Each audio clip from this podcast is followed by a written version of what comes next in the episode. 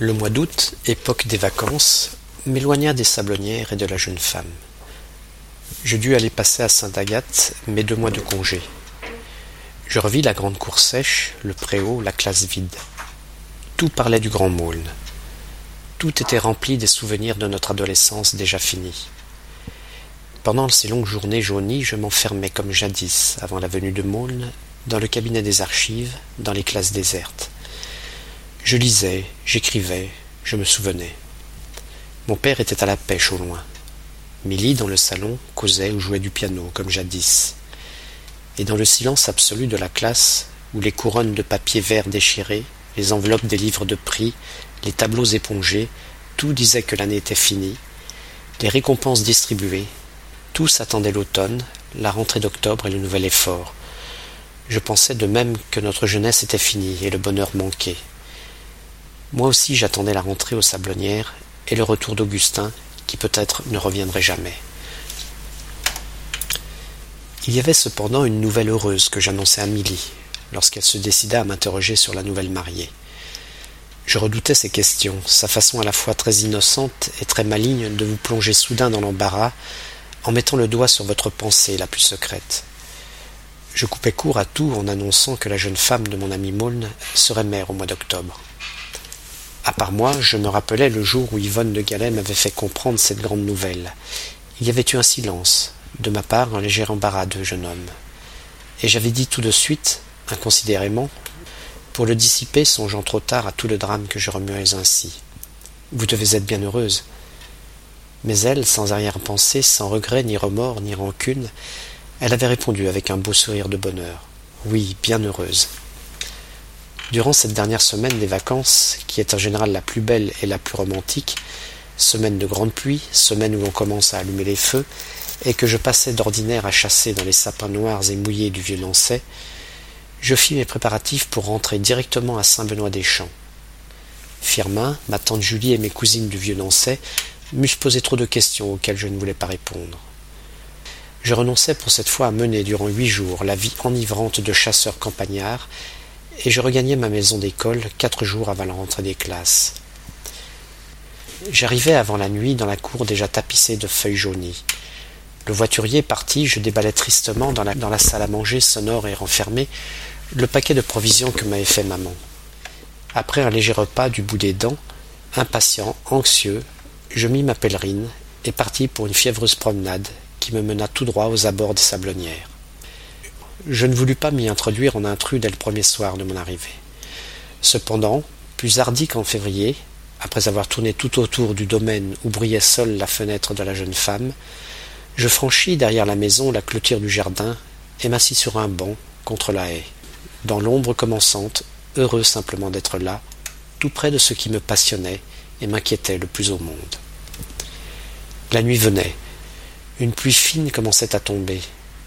La tête basse, je regardais sans y songer mes souliers se mouiller peu à peu et luire d'eau. L'ombre m'entourait lentement et la fraîcheur me gagnait sans troubler ma rêverie. Tendrement, tristement, je rêvais au chemin boueux de Sainte-Agathe, par ce même soir de septembre.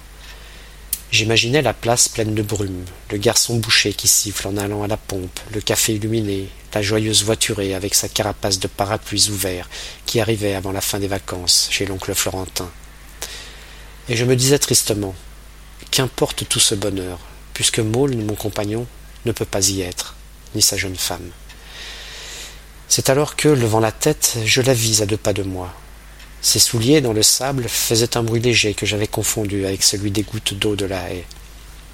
Elle avait sur la tête et les épaules un grand fichu de laine noire, et la pluie fine poudrait sur son front ses cheveux. Sans doute, de sa chambre, m'avait-elle aperçu par la fenêtre qui donnait sur le jardin, et elle venait vers moi.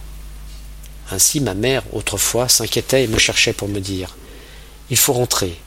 Mais ayant pris goût à cette promenade sous la pluie et dans la nuit, elle disait seulement avec douceur Tu vas prendre froid et restait en ma compagnie à causer longuement. Yvonne de Galais me tendit une main brûlante, et, renonçant à me faire entrer aux sablonnières, elle s'assit sur le banc moussu et vert de grisé du côté le moins mouillé, tandis que debout, appuyé du genou à ce même banc, je me penchais vers elle pour l'entendre. Elle me gronda d'abord amicalement pour avoir ainsi écourté mes vacances. Il fallait bien, répondis-je, que je vinsse au plus tôt pour vous tenir compagnie. Il est vrai, dit-elle presque tout bas avec un soupir, je suis seul encore. Augustin n'est pas revenu. Prenant ce soupir pour un regret, un reproche étouffé, je commençai à dire lentement Tant de folie dans une si noble tête. Peut-être le goût des aventures plus fort que tout, mais la jeune femme m'interrompit. Et ce fut en ce lieu, ce soir-là, que pour la première et la dernière fois, elle me parla de Maulne. Ne parlez pas ainsi, dit-elle doucement. François Sorel, mon ami. Il n'y a que nous, il n'y a que moi de coupables. Songez à ce que nous avons fait. Nous lui avons dit Voici le bonheur, voici ce que tu as cherché pendant toute ta jeunesse, voici la jeune fille qui était à la fin de tous tes rêves. Comment celui que nous poussions ainsi par les épaules n'aurait-il pas été saisi d'hésitation, puis de crainte, puis d'épouvante, et n'aurait-il pas cédé à la tentation de s'enfuir? Yvonne, dis-je tout bas, vous saviez bien que vous étiez ce bonheur-là, cette jeune fille-là. Ah, soupirait-elle, comment ai-je pu un instant avoir cette pensée orgueilleuse? C'est cette pensée-là qui est cause de tout. Je vous disais, peut-être que je ne puis rien faire pour lui. Et au fond de moi, je pensais, puisqu'il m'a tant cherché, puisque je l'aime, il faudra bien que je fasse son bonheur. Mais quand je l'ai vu près de moi, avec toute sa fièvre, son inquiétude, son remords mystérieux, j'ai compris que je n'étais qu'une pauvre femme comme les autres. Je ne suis pas digne de vous, répétait-il, quand ce fut le petit jour et la fin de la nuit de nos noces. Et j'essayais de le consoler, de le rassurer. Rien ne calmait son angoisse. Alors j'ai dit S'il faut que vous partiez, si je suis venu vers vous au moment où rien ne pouvait vous rendre heureux, s'il faut que vous m'abandonniez un temps pour ensuite revenir apaisé près de moi, c'est moi qui vous demande de partir. Dans l'ombre, je vis qu'elle avait levé les yeux sur moi. C'était comme une confession qu'elle m'avait faite, et elle attendait anxieusement que je l'approuve ou la condamne. Mais que pouvais-je dire? Certes, au fond de moi, je revoyais le grand Maulne de jadis, gauche et sauvage, qui se faisait toujours punir plutôt que de s'excuser ou de demander une permission qu'on lui eût certainement accordée. Sans doute aurait-il fallu qu'Yvonne de Galais lui fît violence, et lui prenant la tête entre ses mains, lui dit Qu'importe ce que vous avez fait, je vous aime.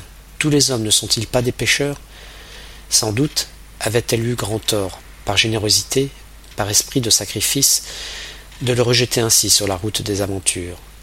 Mais comment aurais-je pu désapprouver tant de bonté, tant d'amour?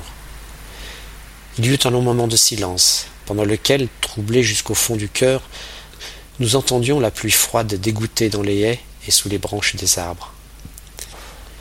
Il est donc parti au matin, poursuivit-elle. Plus rien ne nous séparait désormais. Et il m'a embrassé, simplement, comme un mari qui laisse sa jeune femme avant un long voyage.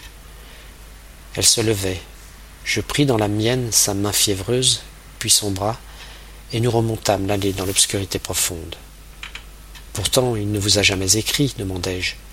Jamais, répondit-elle. Et alors, la pensée nous venant à tous deux de la vie aventureuse qu'il menait à cette heure sur les routes de France ou d'Allemagne, nous commençâmes à parler de lui comme nous ne l'avions jamais fait. Détails oubliés, impressions anciennes nous revenaient en mémoire, tandis que lentement nous regagnions la maison, faisant à chaque pas de longues stations pour mieux échanger nos souvenirs. Longtemps jusqu'aux barrières du jardin dans l'ombre, j'entendis la précieuse voix basse de la jeune femme. Et moi, repris par mon vieil enthousiasme, je lui parlais sans me lasser, avec une amitié profonde, de celui qui nous avait abandonnés.